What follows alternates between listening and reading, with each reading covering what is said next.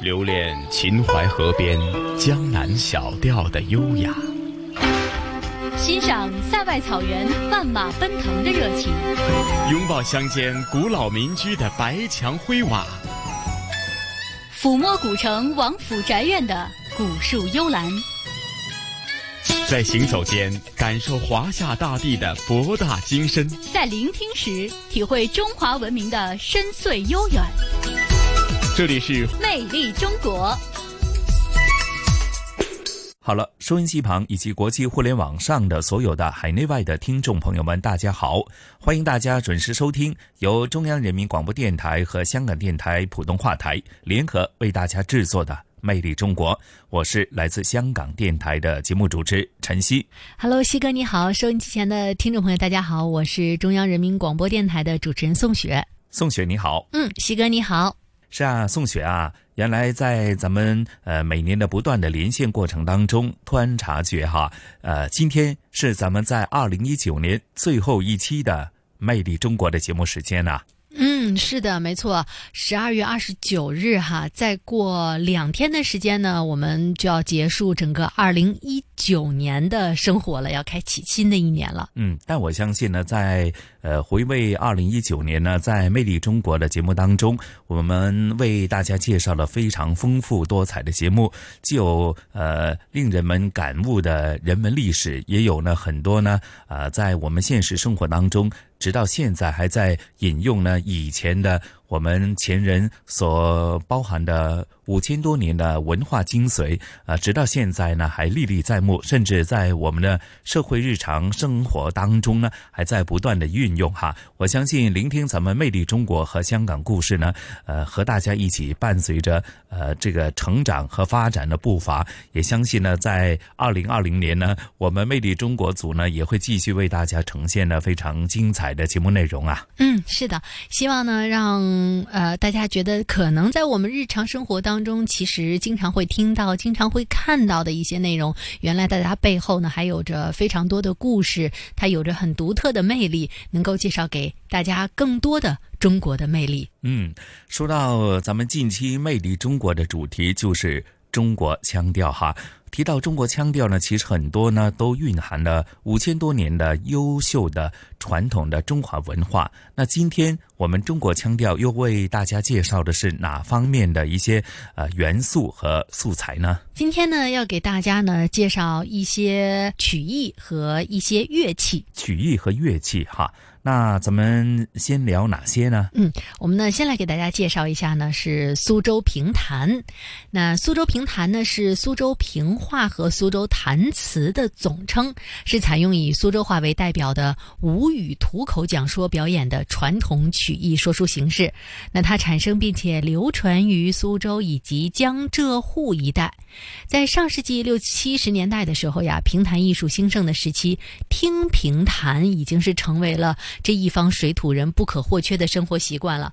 那么，苏州评弹名家辈出，流派纷呈，吴侬软语，婉转悠扬，和着缠绵的琴声，轻舒柔缓地讲着传奇的故事，也讲着儿女情长。最近这些年来呢，以盛小云、高博文为代表的一批青年艺术家们，为传承和发扬苏州评弹是做了很多非常大胆的尝试。比如说，高博文呢就和新乐府合作，大胆的把古曲和爵士乐进行了一个混搭，也推出了一系列的新评弹，从而也吸引了一大批的年轻的粉丝。那么在节目当中呢，我们也会听到这种新的形式。嗯，那宋雪刚才介绍说，很大胆的将古曲和爵士乐混合到这个苏州评弹当中，的确非常大胆创新。稍后大家一定要仔细的聆听一下哈。那说到苏州评弹，呃，其中一个不可或缺的乐器，应该就是琵琶了吧？嗯，没错。那所以在接下来的节目当中呢，我们也会给大家介绍啊，琵琶。琵琶呢，应该说可以是这个弹拨乐器的首作了。呃，拨弦类弦鸣乐器，它呢是由木质或者是竹等织成，音箱呈半按离行。那么在演奏的时候呢，是竖抱，左手按弦，右手五指弹奏，是可以独奏、伴奏、重奏、合奏的重要的民族乐器。那说到琵琶呢，大家肯定就会想到非常有名的一首曲子，那就是《十面埋伏》了。而在这首曲子当中啊，几乎是用到了琵琶演奏当中中所有的技法。《十面埋伏》的作者呢是明末江苏徐州的琵琶演奏家汤应曾，他呢出身非常的贫苦，但是凭借在琵琶上的天赋，二十五岁的时候受聘于一位藩王，随军到了河西走廊的嘉峪关一带，呃，劳军戍边。在那儿呢，他有感于金戈铁马的惨烈战争的场面，以古时楚汉相争的垓下之战为题材，就创作了这首非常非常有名的琵琶曲《十面埋伏》。嗯。说到这里啊，宋雪，咱们就事不宜迟，马上聆听咱们呃今天的《魅力中国》专题中国腔调的第一部分，那分别包括了苏州评弹以及琵琶的两个专题小制作，好吗？好的。水东风凉，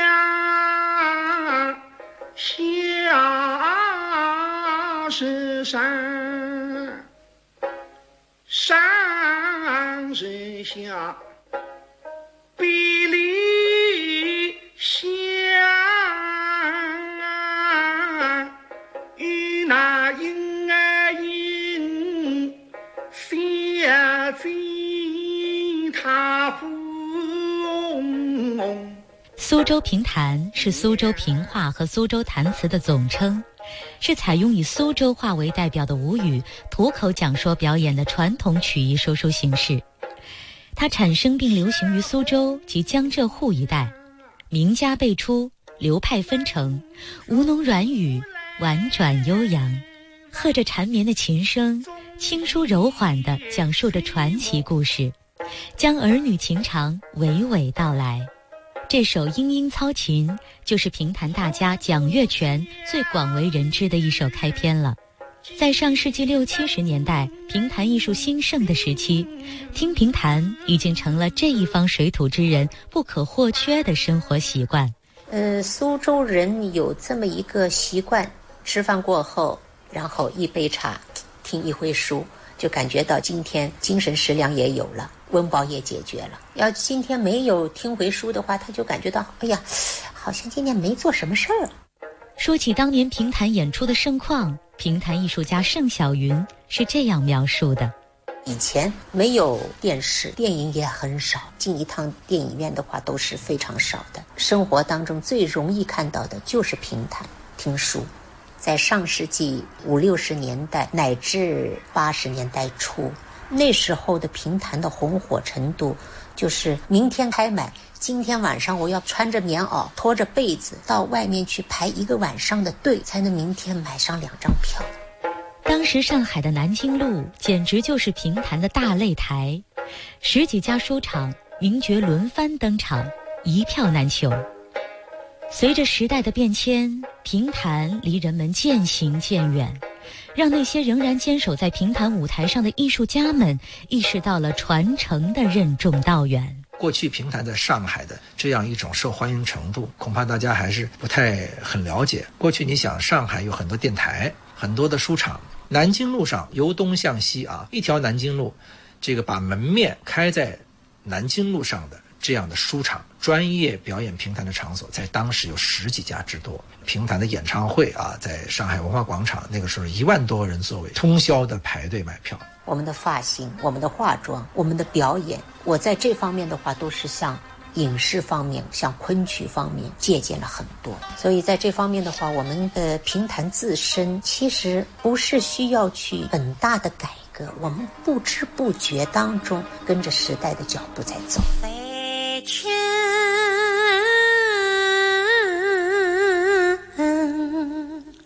里红，水马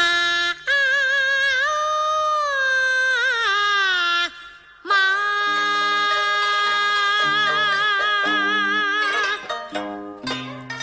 二零零六年，国务院将评弹列入第一批国家级非物质文化遗产名录，这为坚持弘扬和传承这门艺术的演员们增加了更多的动力。近些年来，以盛小云、高博文为代表的一批青年艺术家们，为传承与发扬这门古老的艺术做了许多大胆的尝试。高博文与新乐府合作，大胆地将古曲与爵士乐混搭，推出一系列新评弹。从零三零四年开始吧，啊，做了一些这个新民乐评弹啊，啊，甚至摇滚评弹啊，有一些尝试。得到了观众的一些欢迎。我喜欢评弹，还真的是因为高博文老师，是因为有一次在一个融合作品里面有听到高博文老师的一段评弹演唱，然后那时候就觉得非常被吸引，之后就有特地去网上开始听一些评弹的曲子。评弹《繁花》是高博文团队历经一年多的时间为观众献上的又一评弹新作。经过新一代艺术家们的不断努力，评弹这门古老的艺术正在迎来它的又一个春天。共同的梦想让盛小云与高博文不约而同地把目光瞄准了新生代听众——学生。他们相继举办了评弹进校园活动，所选曲目也十分用心地挑选了最能引起学生共鸣的雷雨和林徽因。起初的时候，我们进校园两个小时中篇，当然是非常忐忑的。第一次到上海东南大学来，然后我们去的时候好像是五点钟，他们好多学生都在外面排队了。三点半开始排队，那拿了个凳子，然后拿了一本书，他们非常讲秩序，然后对对传统文化有一种敬畏的一种心情来看演出。那天的演出效果好到我。自己都不敢想象，那是第一场，最后是再来一个两个小时，再来一个。哦，我说我从来没有这么演过，两个小时的这么长的一个中篇演完了还要再来一个，呃，我觉得很惊讶。评弹艺术的每一个细节都十分重要，不容忽视。演员服装这个小细节，甚至决定着事业的成败。第一次到台湾去，我带了好多旗袍。就是经纪公司的，他是负责包装。他盛小姐，你就带这么几件旗袍来呀？这就是你演出的旗袍。我说是啊。哎呀，你，你这是俗艳。当时我只觉得，整个的血往上冲，我肯定是脸红了。我不明白，我那时候我还很排斥他。我这么打扮，我很好啊，因为我舞台上我需要靓丽呀，一朵一朵的大花。然后我的这全部的那个打扮服装啊，都交给他了。我一看呢，哟，闷得不得了！一件蓝色的，一件黑色的。在演出完了之后，观众们对我的赞许。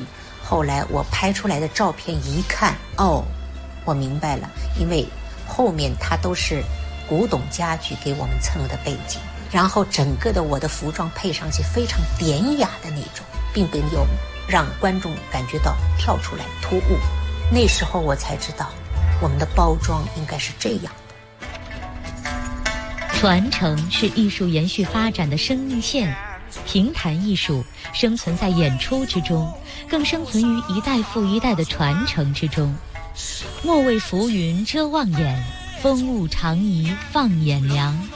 正是看到了一辈又一辈评弹艺人的努力，我们有理由相信，评弹发扬光大的日子就在前方。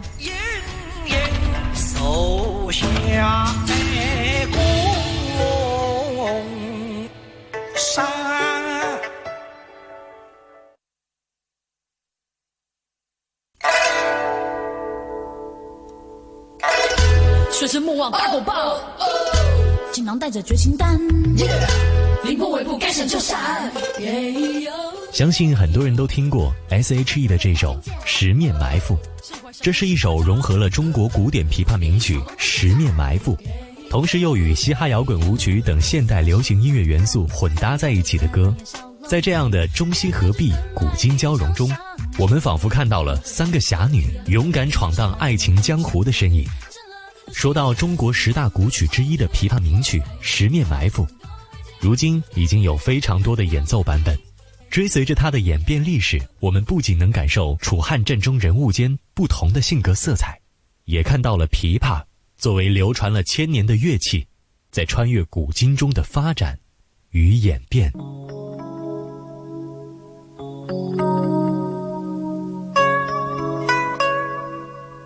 作为弹拨乐器之王，琵琶距今已经有两千多年的历史，在灿烂辉煌的文化历史长卷上，它以其独特的艺术魅力，画上了浓墨重彩的一笔。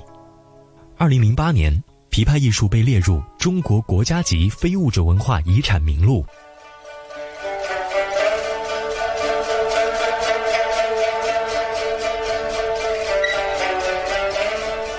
边我们听到的是先锋音乐家何训田用八十一把琵琶交叠而成的曲目《琵琶行》，充满历史感的弹奏手法，展现了一派挥洒于敦煌的异域风貌。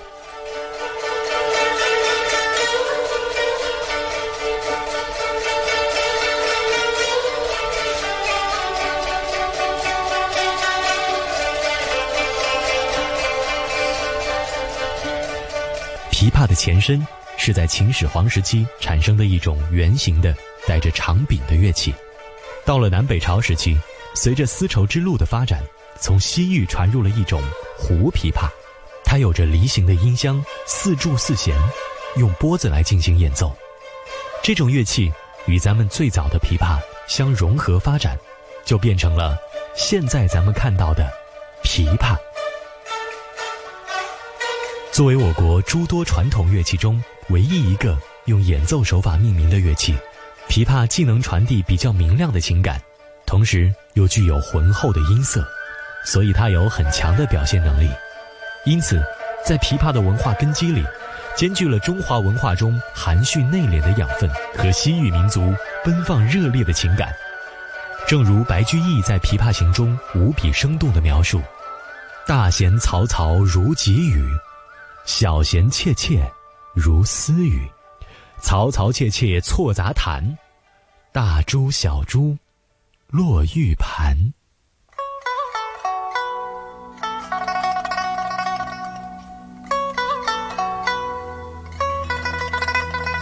关于琵琶的演奏手法，琵琶演奏家陈英说：“在历史上，唐朝的时候废拨为弹，以前琵琶是拿拨子弹的。”改完手指弹一弹，它的技巧啊更加丰富，那变化更多了。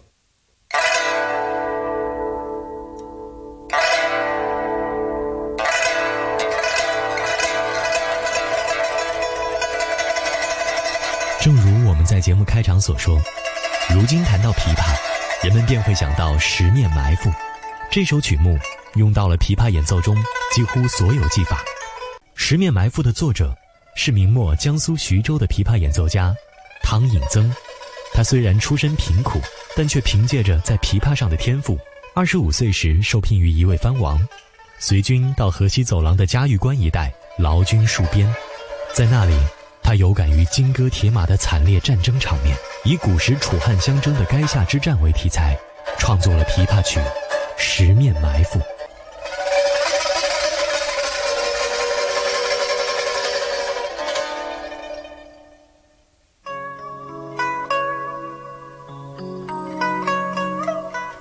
唐代开始，琵琶艺术在漫长的千年间起起落落，其中凝聚了多少位艺术家的心血和汗水，我们不得而知。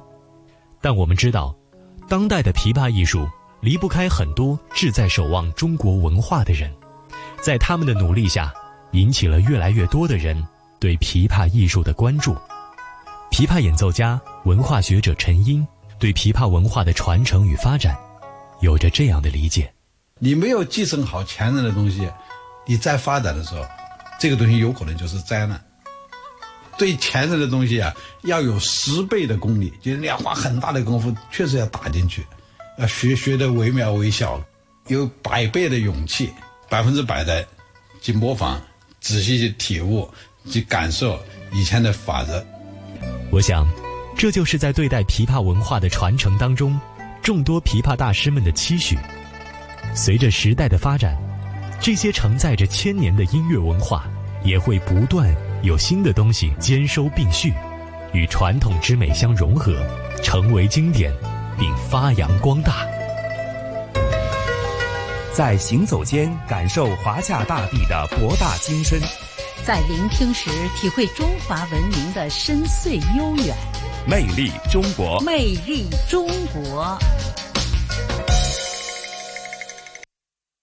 好的，欢迎回来，这里依然是来自于香港电台普通话台与中央人民广播电台联合为大家制作播出的《魅力中国》。各位好，我是宋雪。听众朋友们，大家好，我是晨曦。哎呀，宋雪啊，原来呢，无论是苏州评弹，以及刚刚呃提及的这个乐器琵琶啊，我相信可能很多听众朋友应该是更有深入的一个了解哈，甚至说原来呢，《十面埋伏》呃这个著名的。呃，曲调呢，原来有这么悠久的历史，甚至说，呃，原来呢，十面埋伏啊，将这个琵琶所有的功效、功能全都用上，真的是。不简单呐！所以民族乐器呢，它身上真的是有一种非常强大的魅力啊。虽然说呢，呃，听上去比较单薄，但是通过乐曲奏出来之后呢，你会觉得真的能够看到那个金戈铁马的场面。那么接下来要为大家介绍的这样的一种乐器呢，也是啊，那就是。唢呐，呃，公元三世纪的时候呢，唢呐其实是由波斯、阿拉伯一带传入到中国的。它的音色非常的明亮，音量大，管身木质，呈圆锥形。那么上端呢装有带哨子的铜管，下端呢套着一个铜制的喇叭口，所以呢俗称为喇叭。那么在台湾民间呢称为鼓吹，在广东地区呢被称为滴答，是广州八音乐器当中的一种。对对对，宋雪讲的非常对。不过呢，假如不是听您介绍哈，我相信很多听众朋友未必知道啊。这个唢呐原来是从波斯和阿拉伯传入到咱们中国，我们一直以为都是咱们广东传统的这个呃器乐之一哈。因为刚刚也提到了，就是广东话经常所讲的滴答哈啊，就是这个唢呐。不过往给人们的呃感觉，虽然说。这个唢呐呢，它的声音嘹亮洪亮哈，但往往又觉得很多时候呢，他在演绎一些比较是悲凉、悲哀的曲调的时候呢，又往往呢是沁入人们的心扉，是吗？对，所以唢呐其实它的表现力是非常强的，而且呢，像刚才七哥说到的，呃，唢呐呢，它其实是由呃波斯。呃，阿拉伯一带传入中国的，但是这种乐器的发扬光大却是由中国人来完成的。那么，作为唢呐演奏代表名曲《百鸟朝凤》，也是把这一乐器的表现力演绎到了极致。在乐器当中啊，是模仿了像布谷鸟、斑鸠、燕子、猫头鹰、鹌鹑、秋蝉等等虫鸣鸟叫的声音，在仿生作品当中啊，也是一个典范了。而在表演起来，也需要非常高超的技巧。嗯。嗯嗯，而且呢，二零零六年呢，啊，唢呐艺术就被列为了啊我国重要的非物质文化遗产哈。不过接着下来要介绍这种乐器哈，刚刚在呃节目开始之前呢，呃，在沟通的时候呢，晨曦还请教了宋雪哈，因为这两个字呢，看似呢真的是很生僻哈，很少接触，原来读音叫。箜篌，呃，这是一个什么样的乐器啊？是否已经是随着这个时代的变迁？逐渐的有了很多新的演绎啊。嗯，箜篌呢，这种其实它是被称为皇家之乐的一种古代的弹拨乐器，距今呢已经有两千多年的历史了。那么根据史料记载呀，汉武帝的时候，张骞从西域带回了箜篌，在这之后呢，武帝深感箜篌之美，于是下令乐师进行仿制，用于宫廷雅乐当中。所以说，箜篌呢，它有着非常悠久的历史，音乐非常的。宽广，音色又很柔美清澈，表现力很强。是的，宋雪，咱们跟大家解释一下，我们所讲的乐器箜篌呢，其实这两个字真的是很生僻的哈，就是在空和等候的候呢上面加竹字头，就是这种乐器的呃这个文字就叫箜篌哈。那其实刚刚提到说，呃，以前古代的时候很有悠久历史的箜篌，那时下，呃。宋起来真的是，呃，算晨曦比较呃孤陋寡闻呐。那现在还有使用吗？很少听说哎。嗯，现在呢，其实我们看到的箜篌表演呀，呃，用到的都是现代箜篌来演奏了。一定意义上讲呢，它并不是古代箜篌的复制，而是箜篌音乐家和箜篌匠人在古箜篌的基础之上，借鉴古筝、琵琶、竖琴等乐器研制的一种新的乐器了。它在国外呢，也被称为中国竖琴。所以说，现在大家如果在民乐的乐队里头看到的箜篌呢，呃。未必就是我们所说的古时候在宫廷当中深受喜欢的这种箜篌。嗯，好，那接着下来的节目时间呢，咱们也事不宜迟，马上聆听这两个制作专题，分别是唢呐和箜篌。公元三世纪，随着丝绸之路的繁盛。连接东西方之间文化与贸易的重要交通要道——求瓷国，开始着手建造世界闻名的克孜尔石窟。在这个如今已是世界文化遗产名录的文化结晶中，一位乐伎入神演奏唢呐的形象，至今留存在克孜尔石窟的壁画上，见证着中西方文化融合的历史。唢呐的读音来自古代波斯语的音译。明代的书籍曾记载，喇叭、唢呐，曲儿小，腔大，因为唢呐的体积小，声音明亮，便于携带。明代武将戚继光还曾把它用于军乐之中，用以传递军事训练的信号。中国唢呐艺术家王文尧说：“最火的时候是在波斯、阿拉伯，后来的是到咱们新疆，新疆开始呢，它那个唢呐就是那个木碗的。”不是铜的，后来把它加了一个换成铜的，这一个是为了它的音色，它是亮。你只要一听，真要了解上，你真的放不下，有非常大的魅力。用七个字：喜、怒、哀、乐、悲、恐、惊，都能表现。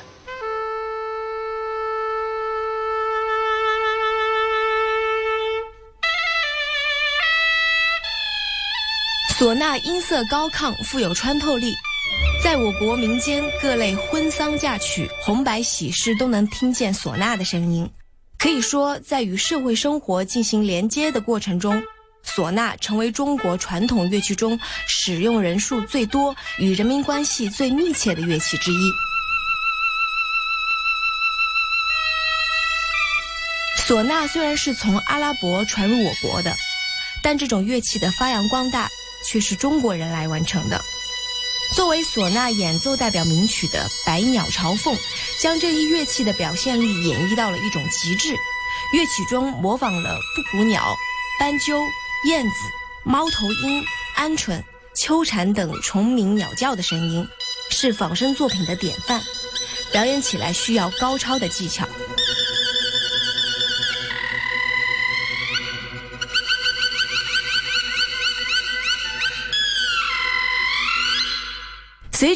技术的革新与世界音乐的融合，已经在中国大地上吹响过两千多年的唢呐，又焕发出新的生命力。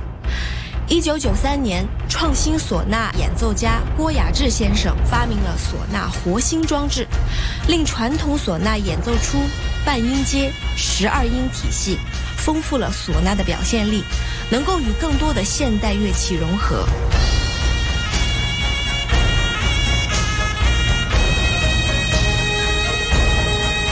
唢呐演奏家郭雅志说：“唢呐活性呢，是我一九九三年发明的，它改变了唢呐的表现力，让唢呐更加的丰富，又可以吹现代派音乐，又可以在乐队里呢得到广泛的应用。”耳边我们听到的是二零零九年在香港体育馆举行的演唱会上，郭雅志与李克勤合作的歌曲《婚前的女人》。找个人，想被人抱，想找个舒服草堡，可否做到？其实百万人亦会找到真爱，越快越好。面对两万观众，他用唢呐模仿了萨克斯，边吹边跳，连演十五场。极为轰动，令乐迷对唢呐也有了新的认识。对于唢呐技巧的挑战，郭雅志说：“我可以吹更加宽广的音域。我们原来的唢呐只有两个八度加一个二度，现在我们两个八度加四度都可以上去。所以这是一个对唢呐的乐器音域上的一个拓宽。还有就是这个伸缩呢，可以让我们高音区呢有一个借音吹的一种技巧哈，随着戏曲唱腔的呀，又更加的富有表现力。”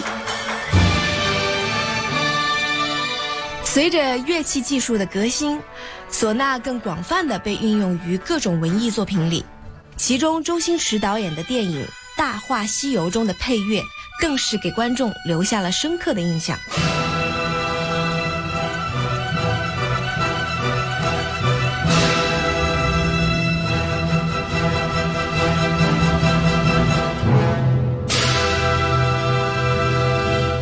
年弹指一挥间。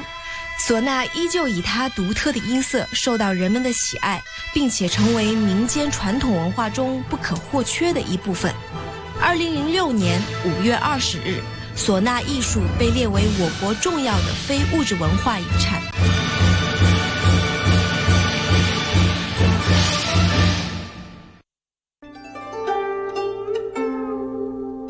箜篌这种古代弹拨乐器。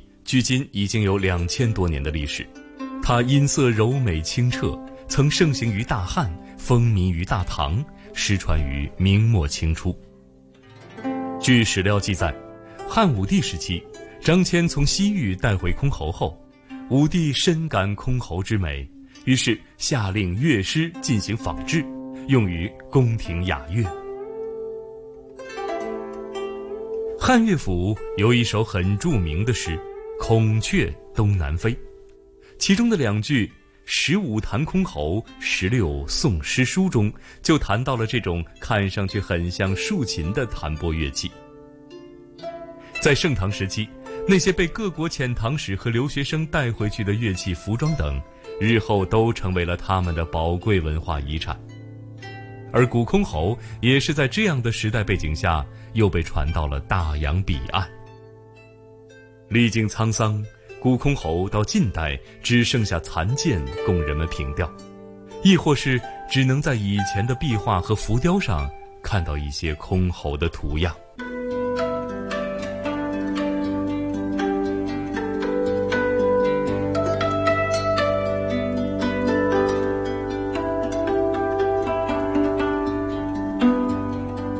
耳边我们听到的是箜篌演奏家崔君之老师用现代箜篌演奏的《高山流水》。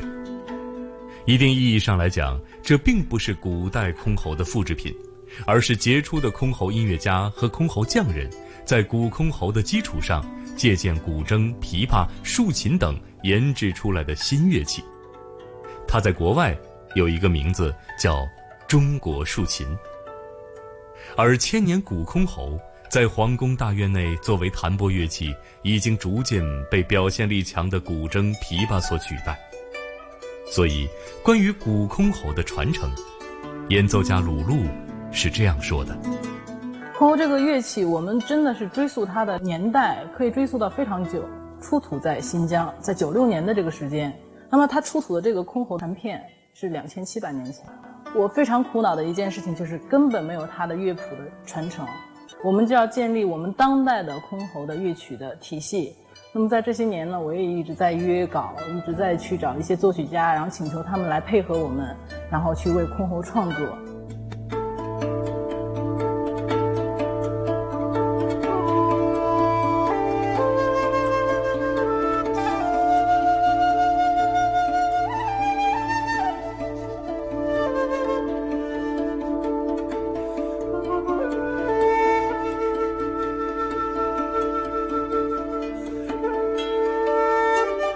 在乐评家看来，箜篌不能独挑大梁。比如这首我国著名箜篌演奏家崔君之老师演奏的箫与箜篌合奏的《清明上河图》中，你就会发现箜篌似乎被箫夺去了主角位置，退居幕后。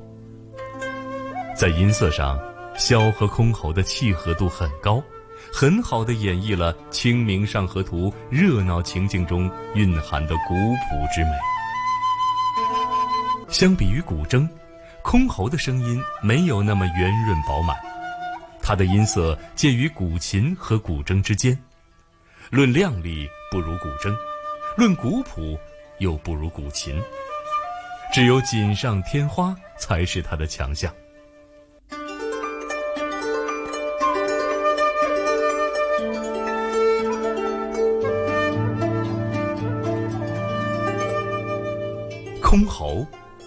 这两个字读起来都觉得齿颊留香。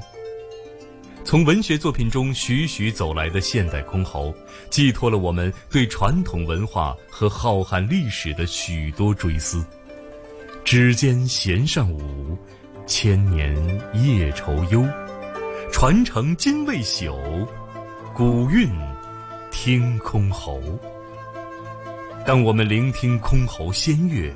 与千年前的文人墨客时空交汇之时，似乎也多了一份离开繁华都市，望见高山流水的畅快之情。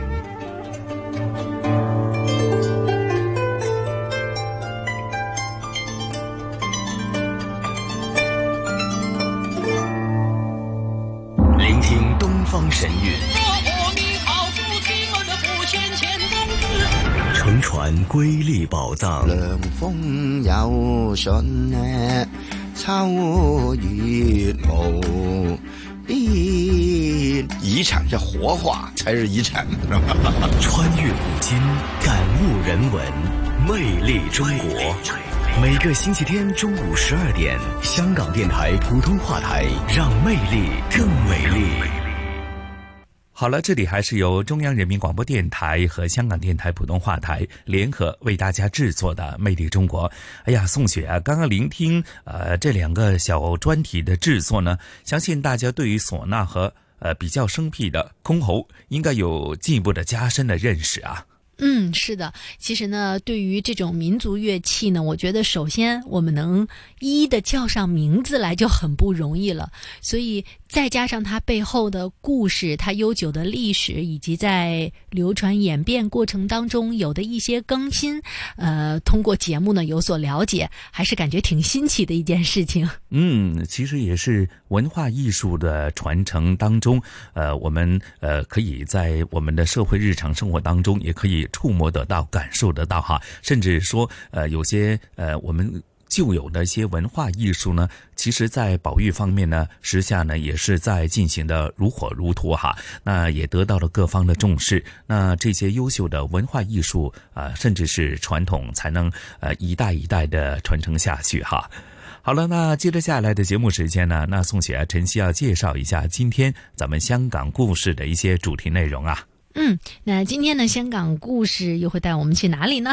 嗯，那同事雨波和嘉宾主持，来自中国旅游出版社的副总编辑一哥陈一年呢，呃，继这个西贡小岛盐田子之后呢，他们呃这一期的香港故事将会去到大埔区的呃大埔船湾海，那其实就是现在大家非常熟悉的俗称的吐露港了。那其中的这个鱼岛三门仔。还有呢，呃，虽然只是一个村庄的一个名字，不过呢，原来这个村庄的这个小岛呢，本名也叫盐田仔，那和西贡海的盐田子呢，好像是双生兄弟一样哈。不过奇妙的就是，这个盐田仔呢，有一道啊窄长的沙洲连接到另外一个小岛，而这个小岛的名称的确呢，好像似乎啊不太雅观，叫。马屎洲哈，那从空中呃看下去呢，就好像一条扁担呢挑着两个大箩筐哈，那呃融合了两种不同风格的一种游趣。那比方说盐田仔就满溢着渔家风情，而马屎洲呢却是一个无人之境，有的只是呃野山呃莽林，甚至是裸露出二点五亿年。以前的一个远古的地貌，那如今呢，三门仔呢还设有这个渔民生活文化展览馆。那呃，另外呢，马屎洲呢也成为了这个赤门景区的一部分。那具体的情况是怎样啊？那具体的情况是怎样呢？以及它的一些人文历史又是如何的呢？那接着下来就有请同事雨波和一哥为大家在香港故事里做一个声音导航。好的。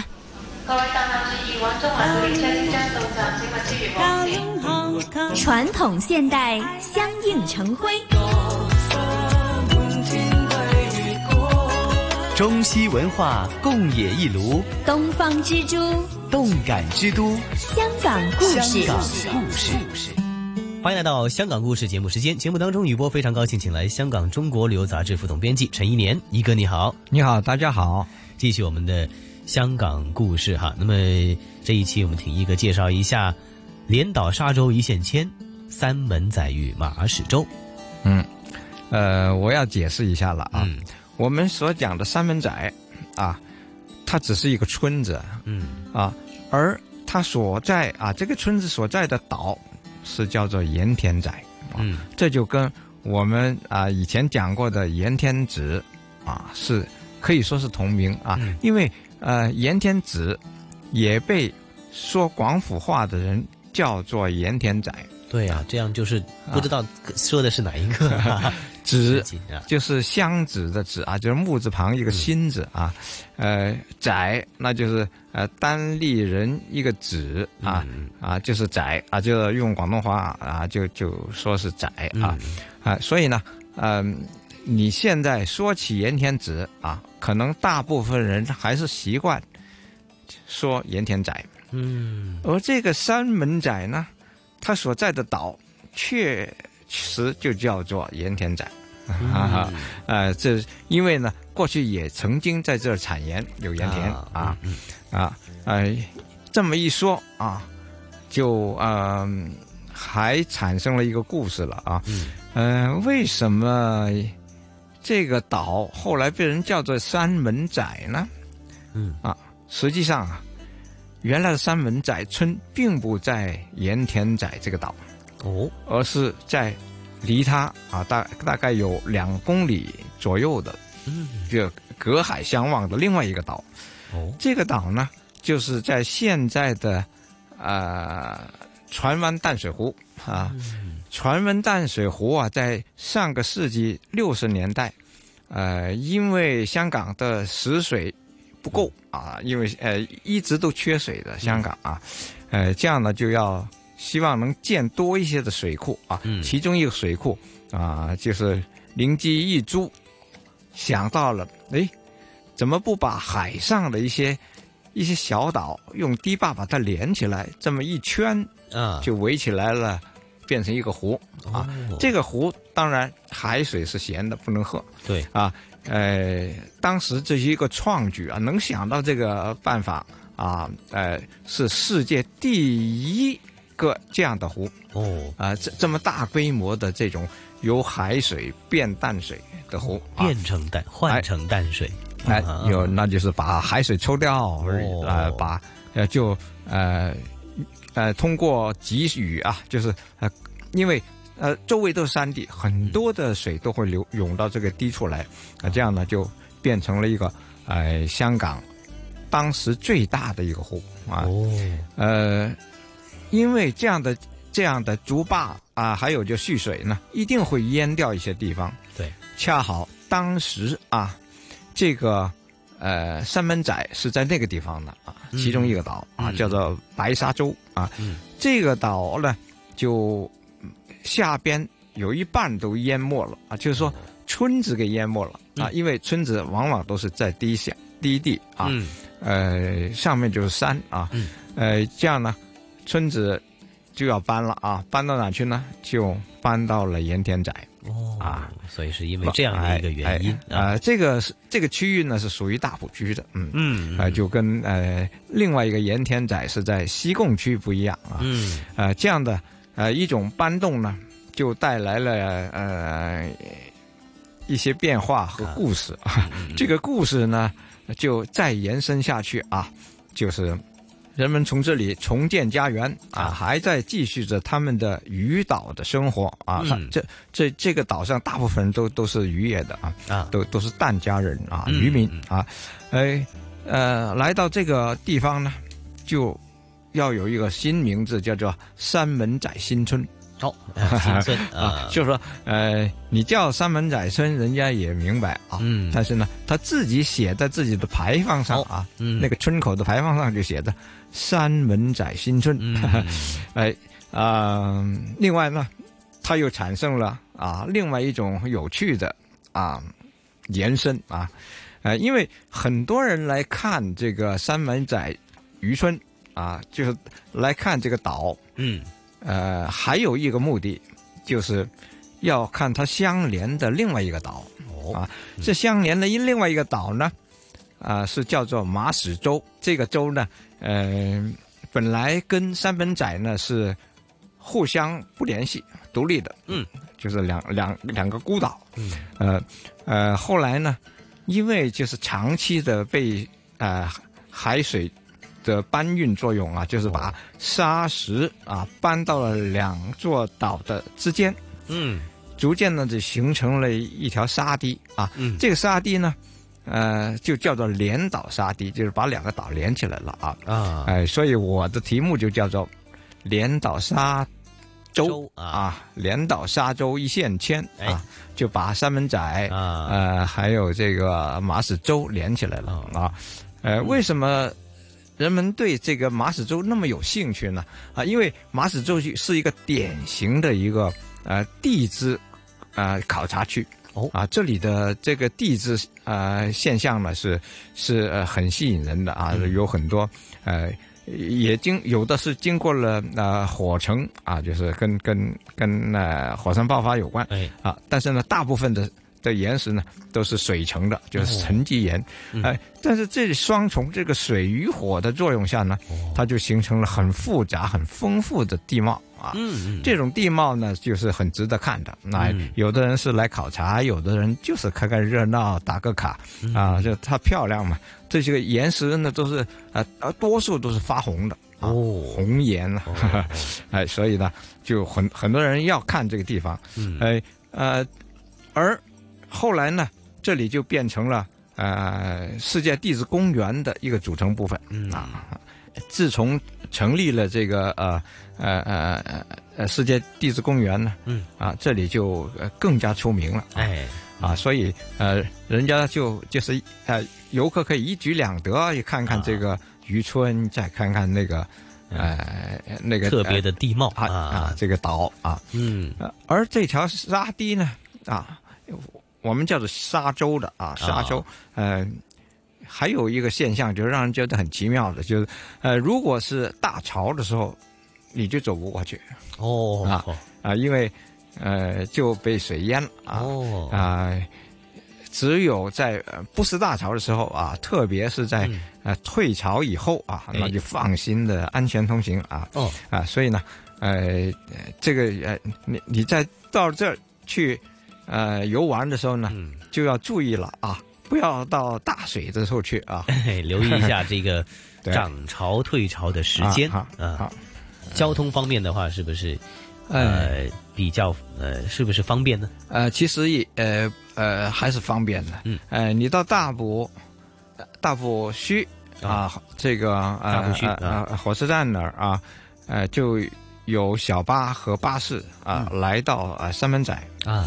到了三门仔呢，步行啊，游览了这个村子以后啊，呃，就经过山上的山径，嗯，就可以一直走到这条沙洲上啊，哎，过去啊，当然呃，小心哦，不要玩玩的得意忘形了，它涨潮的时候你回不来。对，所以还是要特别留意一下这个潮汐的呃资料牌哈。那么步行。呃，就可以在往返呢这个三门仔新村啦、盐田仔山径啊、连岛沙洲以及马屎洲的自然教育径啊，有机会的话可以来看一看，尤其是在天朗气清的时候啊，那么带上相机啊，然后就在这里呢，也可以找到一个奇妙的连岛之旅啊。这一期的香港故事，非常谢谢一哥介绍三门仔与马屎洲。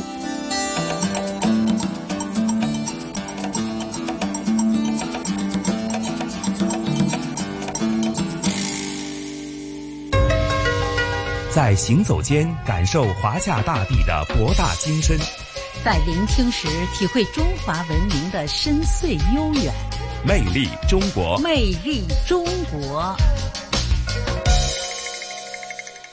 嗯，欢迎回来。那在香港故事之后呢，我还是觉得这一期节目很神奇啊，西哥，因为本身呢对这个地方并不是很了解，所以呢听到呃雨波和一哥的介绍之后呢，会还是挺有期待感的，想去看看啊这个渔村风貌和让人家感觉是如入无人之境的地方到底是什么样子。对对对，而且呢，呃，可以感受到以前香港作为一个小渔村的渔民的生活的风貌，甚至说在马屎洲这个呃特别风景区呢，你可以看到很多大自然的鬼斧神工的雕塑品哈。那据说有些像呃雪花肥牛的岩石呢，是令大家觉得非常有趣哈。那甚至呃在节假日，甚至是平常的周末周日呢，我相信很多听众朋友，甚至是来自海内。外的游客呢，呃，其实很多时候他们对于香港的一些郊野公园或者像这些三门仔啊、马屎洲这些独特的人文景观呢，都是慕名而去哈。那希望大家有机会的话，也去感受一番啊。那说到这里啊，那宋雪啊，咱们今天的《魅力中国》节目就告一个段落了。那要约定听众朋友们啊。明年再见啊！下期节目是明年哟。是啊，是啊。那在这里临离开直播室之前呢，那晨曦和宋雪呢，都祝福大家在新的一年呢，有更美好的开始，充满新的希望。嗯，祝大家新年新气象，开开心心每一天。嗯，明年再见，拜拜。